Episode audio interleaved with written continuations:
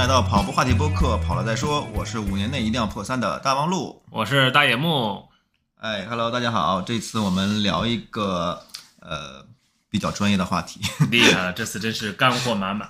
啊，因为我们主要是因为我们这次没有嘉宾，哎所以我们跑聊一聊这个跑步的哎专用术语和名词儿。因为很多小白刚开始跑步的时候，嗯，肯定会在 B 站也好啊，在抖音上会被一些大咖啊随口甩出的一些专业名词就给绕晕了。所以我们来整理一期，帮大家去理解。对，当然这些名词不会影响大家去跑步，而且慢慢的跑步时间长了之后，名词也慢慢的就能得到解释。但是我们这一期呢，还是给大家可以快速的融入跑圈里边的那些呃氛围，理解这些专业术语。那大眼目如果让你瞬间想到一个名词儿是什么？觉得是配速，配速。啊对，这个只会在应该只会在跑圈里边去用得到吧。比如有一一个人说我配速呃三四零，嗯，然后我说我是三分钟四十秒，是不是？配速是三分钟四十秒，我告诉我爷它卡壳了，我就把这个名词再重新解释一下。因为配速三四零，配速四四零吧，因为这个更贴切一点。配速四四零呢是呃四分钟四十秒跑一公里，并不是啊六十秒再乘一个零点四，然后那样算出来的一个分钟数据。对，这个算是一个非常基础的词汇了。然后我们再说一个稍微进阶一点的 LSD，大眼目给解释一下。啊，LSD 应该那个参加过马拉松的人，应该就会参加过这样的训练，叫做长距离慢跑，然后主要是练大家的一个有氧能力。嗯，那怎么定义长距离呢？嗯、其实距离的长短跟你参加的那个比赛的类型有关系，可能全马和半马就是有区别的。全马一般长距离都会在三十以上，怎么最次也得二十六二十六千米吧，二十六嗯 km 以上吧。然后半马的话要十五六，也得十五六以上。这两个关键词是缺一不可的。然后距离长，然后另外一个要慢，一定要慢，然后要让你练你的有氧能力嘛。嗯，那长距离慢跑配速应该是用什么样的配速？我个人理解的就是你跑起来不会很累，就是不会很喘，体感上是比较舒服的。跑完了之后呢，还能带点那种兴奋劲儿，不是那种气喘吁吁的。然后如果你有手表的话，你可以看一下自己的有氧心率，像一般的高驰啊或佳明啊，它都会监测你的最大心率啊，或者你的有氧心率或有氧配速。然后那个其实还是具有参考性的。那你刚才就提到了一个新的词儿，叫最大心率。对对对，最大心率是什么意思？其实我跑了这么长时间，我也不知道最大心率是多少，但是呢，总是会有一些那些，比如课表啊或什么，他们都是基于最大心率给你量化你的那对，个。它是一个基础。名词，对对对或者说基础的概念。有很多跑法，它需要你你知道你的最大心率，然后再乘以一个什么系数，对对对，来定义你你那个是怎么跑的，对吧？但其实可以解释的很片面。最大心率嘛，就是你一分钟心脏嗯，跳的最快的那一次是跳跳的最快多少哦次？可能一分钟，比如一百九，一分钟跳一百九，可能就是你的最大心率，再往上顶可能就顶不上去了，嗯或者就顶过去了。所以最大心率，呃，其实每个人不一样的，但是有一个简单的算法吧，对，有一个简单的公式，就是二百二减年龄，对吧？二百二减年龄。嗯你应该也听懂听说过。嗯对对，像比如我今年十五岁，嗯我 二百二减年龄，我这个最大心率非常大了。是。可以这么算，然后大体的可以评估一下，但是网上还有很多呃更专业的去那个测试你最大心率的方式，大家可以自行网上查一下。对，所以其实知道自己的最大心率，呃，是有价值的，因为那个，呃，你知道最大心率的话，你可能就会接触接触到另一组词汇，呃，它其实是有五个甚至是六个，但我们一般会说五个，叫 E EMTIR，其实算是配速区间或者心率区间，其实都适用的，对？对对对对对，比如说 E 是什么呢？，E 轻松跑，Easy Run 是吧？对嗯，easy easy come easy go 后边那几个别问我，我就会这两个单词，已经用光了。轻松跑其实顾名思义就是跑起来很轻松，一般的体感就是你跑起来之后还可以聊天、打电话什么的，然后并不感觉到很喘，然后跑完之后很舒服。跑起来稍微艰难一点就是 M，M 就是这个马拉松配速，英文应该是 marathon，完了我不会读啊，大概是这个意思，就是马拉松那个英文。对然后马马配呢，就是我们会简称它叫马配，基本上就是说 你目标参加一场马拉松比赛，然后你你目标用用那个速度去跑，那个就是你的马拉松配速。对对对可以简这么简单理解，对吧？嗯，然后当然它肯定是要比那个易跑，就是 easy 轻松跑稍微再难一点。你可能会说话也可以，但是可能稍微有一点点吃力了，就体感上。对，其实你的马配如果定的合理的话，马配还还是比较比较有一些针对性马配的一个一些课表的，就比如说，呃，参加北马之前，然后那个在赛前一周，然后用马配再跑一个十二或者是十五，然后这样的话，然后可以让那个身体再适应一下这个配速。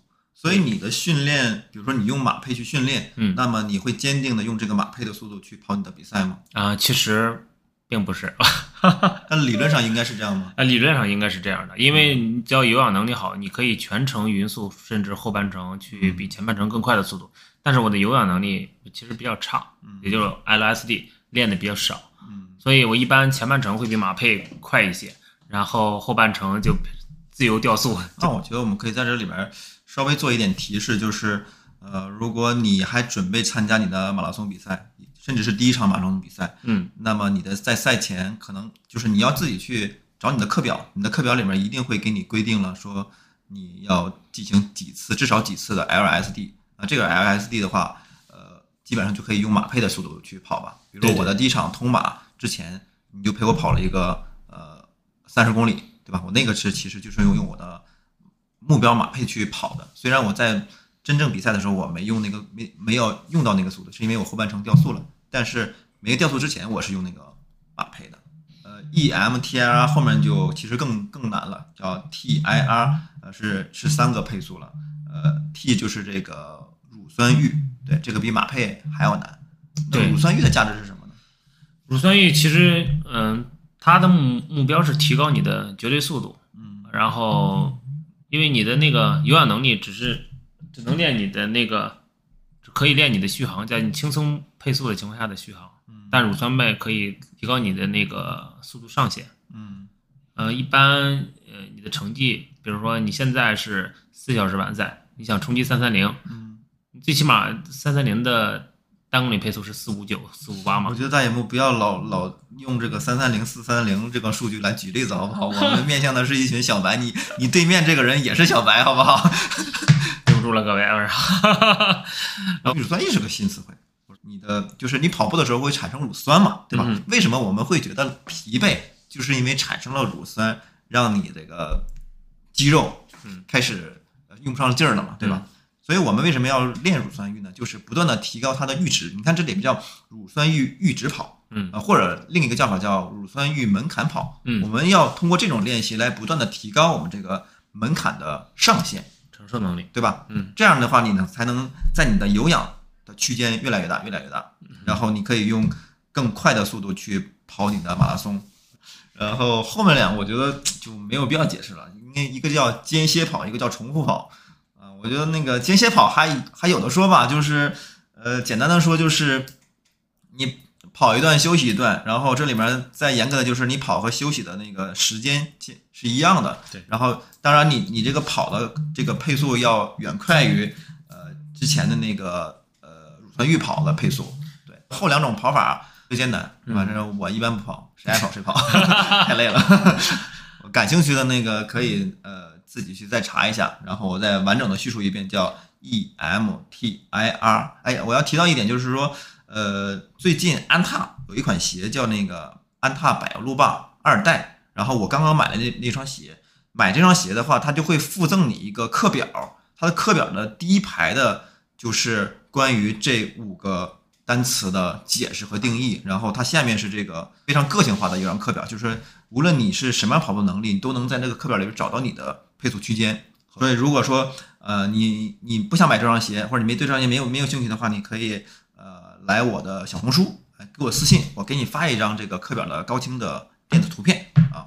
我觉得这它会比我解释的更有体系化，同时它还带一张课表。嗯，对小白来讲的话是非常好的一个东西。然后我们刚才说的这个几个其实都是句点用词，然后我们现在接下来说一些比赛当中可能会用到的词儿吧。大野木，你比赛当中你可能会想到的第一个词儿是什么？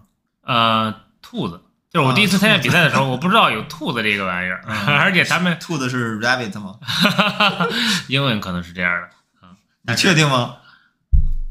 我确定啊兔子的英文是 rabbit，啊但我们这个比赛里边的兔子是这个啊！对我们比赛的兔子，我们比赛里边的兔子是配速员嘛？对啊，是 pacer 嘛啊，，pacer pacer，嗯，但是因为它大很多的时候会都会带着一个长耳朵，对对对对或者飘着一个气球，所以就会叫它兔子。为什么会叫兔子呢？就是我觉得它的形象像，因为它一般的都会带着一个兔子耳朵或者什么的，难道不是因为先叫了兔子，所以带的兔子耳朵吗 也有可能，也有可能。然后我我们确实没有去追寻这个词的历史吧，嗯。但是可以介绍一下，就是比赛当中有一类跑者嗯。叫兔子，然后它的英文其实是 pacer 啊，不是不是 rabbit，对 pacer 就是嗯。其实中文翻译过来就是配速员配速员，对。或者是领跑员。一场比赛会有不同的那个速度的或者完赛时间的配速员，嗯哼。它其实不是按照这个配速去分的，当然它对应的是对应的是会对应出一个配速的。对，它是根据完赛完赛时间间，对，所以你看说那个六六零零的兔子，并不是六分配的兔子，对这个有很多人有误区，就是 呃，今年不参加了几几场比赛嘛，啊就是我还真的听到那个呃，就跟那个六零零的兔子，然后那个用六分配能跑下来，我当 我当时想这个是怎么中的签儿啊？这这个基本概念都不知道，还能中签儿？对，就是要提醒大家，就是呃，马拉松比赛里面是有配速员和领跑员的，然后他们的那个是怎么区分呢？是按照完赛时间。如果说你看到一个配速员，他顶着一个六零零的气球，就是嗯配速员上面会一般基本上是顶着气球的，对吧？对，就是空飘气球，然后他会写着他的完赛时间，嗯，比如说六零零或者是呃五零零啊，对，其实为什么会有兔子，就是因为有些跑者他对自己的节奏把控的并不是嗯很准，所以有的时候快，有的时候慢，这样其实很浪费体力的。嗯呃，而且呢，他对自己的那个完赛时间没有太大的信心。嗯然后你跟着兔子呢，一是它可以帮你破风，第二个它是匀速跑，嗯就是它的那个职责就是带大家匀速的去完赛，所以你按照它的那个节奏帮你破风，然后根据你自己的节奏里边会跑起来会更舒服。对，是的，我觉得配速员的价值更大在于说陪伴嘛，就是确实确实有很多跑者是一个人跑的，他不像我这样的，我每次都会有一个郭燕儿郭大神 呃跟着我一起跑。郭大侠就是，对郭大侠，嗯所以说如果说你想去完成一场比赛，但是你没有一个搭子，然后你但是你明确的知道你你的目标是什么，比如说就是完赛，嗯啊，关门关门之前我就能跑过去，那你就跟着最后一组兔子。对，如果我哎你有一个很好的目标成绩，比如说是破四，嗯当然当然一般来讲的话，呃，你是追不上那个四零零的兔子的。对，但是很多那种跑者是什么呢？就是刚开始跟三四五的兔子，然后跟着跟着跟着四零零的兔子了，然后又跟着跟着跟到四三零，最后完赛时间五零零，其实也可以 把所有的兔子都看了一个遍儿。但我我刚才说那个你跟不上四零零的兔子，其实是因为初级跑者他是排在后面的嘛，对对对，他是有一个那个距离差的。对，所以这里面要嗯再提到一点就是，呃，兔子呃都是放在前排的，因为你因为他要保证他的那个完赛时间，对，不能被那个大批的跑者给阻挡了他的那个行进而且起跑是分区域的。对，起跑是分区域的，所以我说这里我觉得可能就就跳跃性的再说一个词儿了，就是呃，对，枪式成绩和精神成绩，这个大爷们来解释一下。嗯，这么刚才说的，因为起跑的时候会分区域，所以对于前排的和后排的，然后通过计时毯的计时，然后这样的话就可以拿到你的净净净成绩。但是我们看到赛道上，然后每过到十公里或者二十公里的时候，会有一个板子，那个成绩是枪声成绩，嗯就有可就是呃从起跑开枪的那一刻开始计时的那个时间，但那个成绩一般的都是是一个参考。然后一般的排名都是看那个竞技时的。对对对，就是说，嗯，比如说你不是 A 区的，或者说不是第一区间出发的跑者的话，你排在后面，你的竞时成绩是要呃比你的枪时成绩要短的，因为它是按照开枪那一瞬间开始计时的。所以很多我看抖音上有很多人，哎，这个。这么多人，上千人，甚至上万人比赛，那后面的人太吃亏了呀，对吧？你同时起跑，然后它计时不一样，所以他们不知道，其实我们是分成枪时和竞时。对，因为每个呃每每过一段时间的公里短公里公里的那个地面上都会有一个计时地毯毯，然后会感应你的号码布的芯片儿。对，所以要放心，就是比赛是公平的，不是说排在后面的多跑了时间或者说多跑了距离，大家都是一样的。是的，是的。OK，呃，我觉得还有一个词儿可能会更加的那个被人熟知吧，叫 PB 个人最好成绩，这个我知道叫 personal best，best。对吧？我还以为你会说这个跑了再说，别想太多，跑了再说呢。什么跑了再说，好屁是吧？别想太多，可以可以。我以为你会说跑崩呢，哎，好多人以为哎我跑崩了，是不是 PB 的意思？不是，是个人最好成绩啊，不是跑崩的意思。直译过来就是个人最好成绩，但是我们经常会说那个你 PB 了吗？嗯就是其实就是说你你创造你的最好个人成绩了吗？超越了之前的自己。对对对们把它名词给动词化了，然后对应的其实就会有一个另一个，但是少用一些，嗯叫 PW，个人最差成绩。个人最差成绩，我说我怎么听没听过？嗯，因为没人问我，你 PW 了吗？我 WC 了。你得跑很多次才能有一个 PW，对吧？对那个 W 就是那个 worst，就是个人最差成绩，但是这个用的比较少。然后比赛当中的用词还有一些，哎，我觉得这个可以说一下：参赛包和完赛包。这个你可以，我觉得因为你啊印象还深刻。啊，对，那我来说吧，嗯就是因为我今年是我的第一年参赛，然后参加了两场正式比赛。我我之前呃还会担心说这个身上带太多东西，比如说我会想还要带个身份证去验证自己的身份吗？呃，后来呃真正参加比赛以后发现不会，就是你呃在比赛之前呢，可能是两天或者三天，嗯、就会开放这个领物啊、然后领物呢就是领一个参赛包，这个参赛包里面最核心的东西就是这个号码布，对，然后完我参加这场比赛呢，都会给你一个手环。啊，这个手环其实就是你参赛的一个证明，就是你的身份已经被认证了。对对对，所以你就不需要带身份证了，所以这就打消了我的一个疑虑。然后如果说你这个比赛啊规格挺高的，然后这个赞助商也比较多，所以呢，你也有可能你的参赛包里边东西也比较多说我的参加那个通马比赛的时候，就是北京城市副中心通州马拉松，然后我的参赛包里面有这个泡面，好像还有没有火腿肠我忘了，反正就是有一些那个赞助商赞助的东西。当然有一些可能规格比较低的，或者说他没怎么拉到赞助的，那可能号码可能这个参赛包里面就有一个呃号码布，然后有一件一次性的雨衣，对，可能就没别的东西了。今天今年的密云就这么说，啊对对，今年的密云马拉松参赛包所以没有羊毛啊。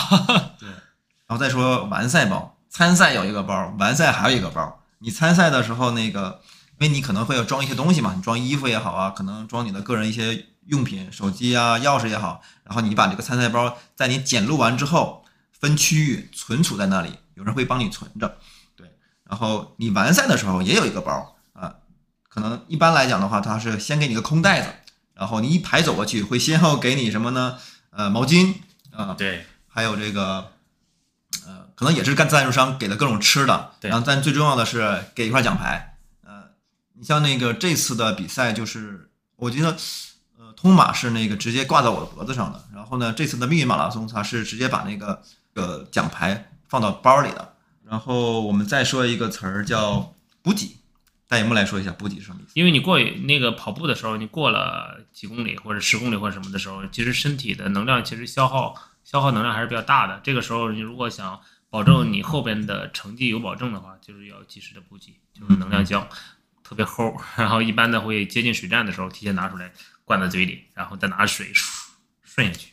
我再补充一点吧，我觉得，呃，其实补给分成自己的补给和比赛提供方，就是那个赛事方给你的补给。对对对就是你自己的补给的话，比如说全程马拉松，我们，呃，我像我这次应该是四个还是五个胶，对吧？然后加上一个盐丸儿，就是你自己的，然后基本上一个盐丸你就拿了一盒盐丸嘛，啊，一盒盐丸我一共是吃了八个是吧？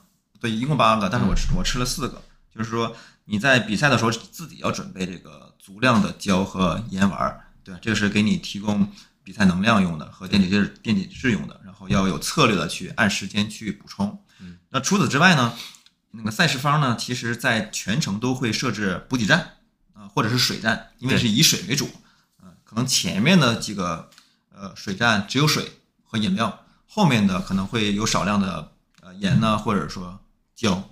补给这个事情其实要分成自己的和赛事方的。对，嗯其实自己的这部分我们是可控的，因为你可能赛道上你可能挤不进去，或者是错过了就错过了。但是该补胶、该补盐的时候，让那个节点上我们可以自己掏出来，咔就吃掉。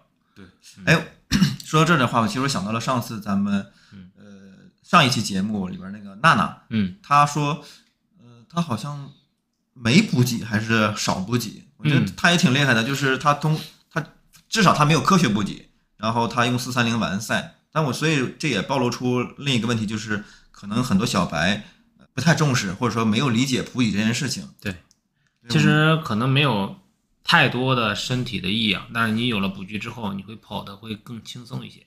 我记得啊、我们有一次团练的时候，然后跑应该也是 LSD 吧，嗯然后赛前那个他们吃了一根胶，然后跑完了之后，不知道是心理作用还是什么，他们就会觉得跑完之后成绩很好，而且身体还很轻松。这个不排除是心理作用，不排除是心理作用。你看我，呃，我那个我跟菲菲参加了一次咱们那个本地搞的三十公里的这样一个比赛，嗯然后我那次也带了补给，嗯然后我就感觉特别轻松。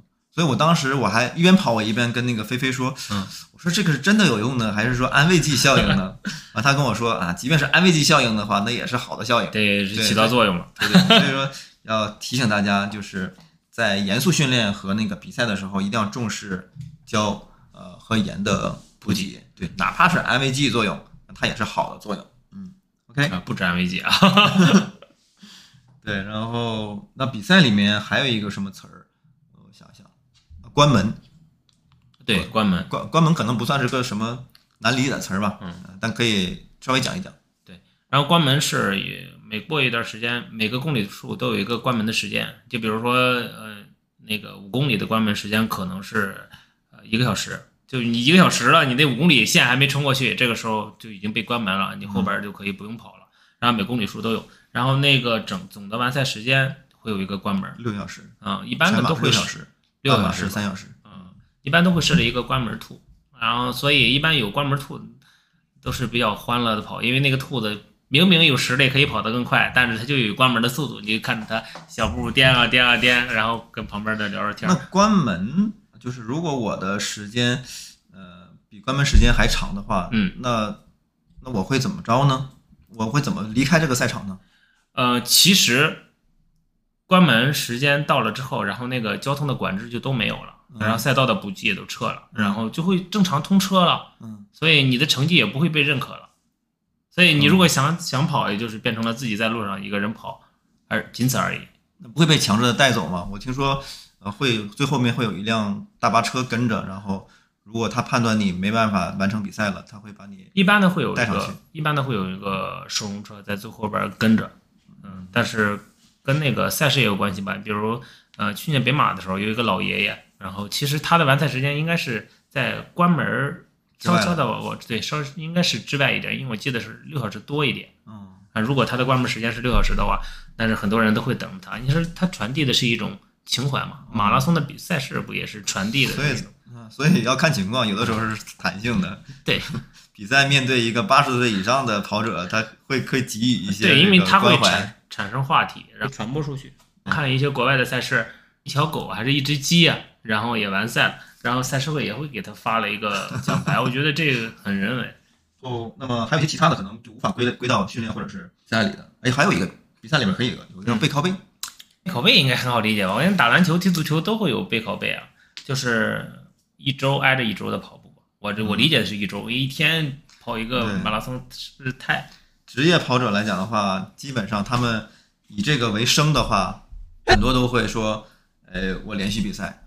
但连续比赛的话，你你也得也就是最最最短也得一周。对，因为马拉松的赛事基本上都安排在周末，所以也不允许你周天跑完了之后，周一又干了一马拉松，除非你自己训练。嗯，所以说，即便是你再热爱马拉松运动，你是大众跑者的话，我们也不建议说你背靠背这个。这个这个太危险了马拉松还是全马，尤其是全马对身体还是有损耗的，嗯然后给让身体充足的恢复。然后哎但是那个咱们这次参加密云之前的前一周不参加了这个顺义的半程吗？对，那这也算是背靠背啊，也算。那可能因为前面是半程，半对没有那么大的身体负荷。对半马的话，其实还是能恢复的过来，就是对一些有系统训练的人来说，你感觉到密码的时候有一些劳累或者是什么？因为、嗯没有我我因为我参加这个顺义这个半程的时候，想法就是说把它当成一个训练，啊，呃，当成一个 LSD，只不过是说那个跑的稍微快了一些，跑的稍微快了一些。还有两个词，可能就比比较简单的词了，嗯就是不服和步频。我觉得步幅很简单，就是你你你你的平均每一步能迈多少？比如说我的迈的比较少，就是八十五到九十二之间厘米啊厘米。大野木可能比我会步子大一些。我是一米多一点吧也。对，第二个就是步频。那步频其实还有的讲，同人之间，即便是身高体重一样的人，步频差异特别大，所以直接导致了他的比赛能力或者说竞技能力差异特别大。对，对步频就是一分钟你迈了多少步？你的步频是多少？我步频一般是一百八吧，幺八零。但是他们说幺八零是最优的一个步频的数字，但是我看很多的高阶的跑者基本上都是幺八零以上，甚至二百以上。是不是说幺八零是是合格的门槛了吧？应该不是说最好吧？最好这个很难说。对他觉得是因为基普乔格就是幺八零的步频，所以那些顶尖的跑者幺八零多幺八零加的会多一点，嗯因为你跑得快，然后就呃相对来说你的步幅可能就撑的没有那么大嘛。对就是他们说这个可能是最优的。步频，呃，还是有很多办法去帮你调调整和进步的。你看有这个节拍器，节拍器对。嗯然后如果你不愿意听这种枯燥的话，还有幺八零歌单。吧对对对，对吧？你上那个网易云也好，QQ 音乐也好啊，很多地方都能给你整理好的那个幺八零歌单。对，但我发现其实有很多幺八零歌单，它那个曲那个曲子与曲子之间还是差异比较大的。肯定不是幺八零是吧？跑着跑着就快了。对，跑着跑着快了，或者跑着跑着慢了。嗯而且呢，怎么讲，就是有一些歌吧，它因为有这个很长的前奏，嗯啊，或者说有后面的有一些尾巴，嗯所以说它其实会干扰一些。如果你你想匀速跑下来的话，有一部分还是挺干扰的。然后我个人的在早期的习惯当中，我会选一个一个曲子，就是、嗯哎我我听着最顺，嗯这这个曲子从头到尾，呃都是非常稳定的一个节奏。嗯，那我不会说搞一个歌单，我基本就是搞一首歌，我就全程听下来，我全程听下来。就一首歌啊。对对对对对，因为我我我会我其实把它当一成变种的这个节拍器，我不会说是因为我想听歌，呃，来那你听节拍器不好吗？然后哒哒哒哒那节拍器真的是太难太枯燥了是吧？太枯燥了然后没没歌词儿，就感觉自己像一个机器。对，因为你歌的话，你还可以跟他唱一唱嗯，对吧？你你你身体和心理能达到这种双重的节奏上的一个匹配和愉悦度吧。那你现在跑步还听歌吗？我现在不听了，我现在跑了再说。我现在就听播客，跑了再说。没有没有，我在听一些其他的播客，听一听那个别的成熟的播客是怎么做的。我们借鉴一下，我们也需要进步。对你现在还听东西吗？我看你经常戴耳机，你在听什么？我是最近才戴耳机的，我在听播客呀，我也在听播客。你之前呢？你你耳机买的很早啊。嗯，我之前有一段时间是听歌的，然后后边我发现，就是在无锡的时候，我是戴着耳机跑完步的。这虽然是骨传导，然后压在这儿，但是我觉得到后半程的时候，我觉得晕，是吗就是有声音传过来会晕，有不知大，概多少公里之后你会觉得不适？就是我觉得应该是在三十二到三十五吧，但不知道是因为耳机夹着耳朵紧音，还是那个声音的震动然后传的你的音，然后所以到我到三十几的时候，然后我就摘了挂在脖子上，然后在那之后在比赛就再也没戴耳机了。我是去年开始跑步的嘛，我忘了哪个阶段了，就是突然有一天就开始听什么都听不进去了。你无论是歌也好啊，还是说播客也好啊，还是什么什么的，就是没法听，听就会打乱我的节奏。但是我现在又好了，对我可以听歌，的有段时间确实有段时间确实是你不听会觉得枯燥。嗯，我记得有一年我那个晚上自己跑步的时候无聊，甚至会嗯打开那个狼人杀，哈哈，就是一边跑步一边跟人狼人杀，哈哈一边跑步一边玩玩狼人杀吗？对，一边玩狼人杀，玩玩这个游戏不需要在手机上操作什么吗？就是在手机操作，然后你说话的时候，然后按住去说话嘛，哦，那你这个你这个有氧跑吗，慢跑嘛，所以他们有的时候会问我啊，你赢的胜之不武，我们都以为你在忙，然后结果你是那头狼，然后就来再问你真的在跑步吗？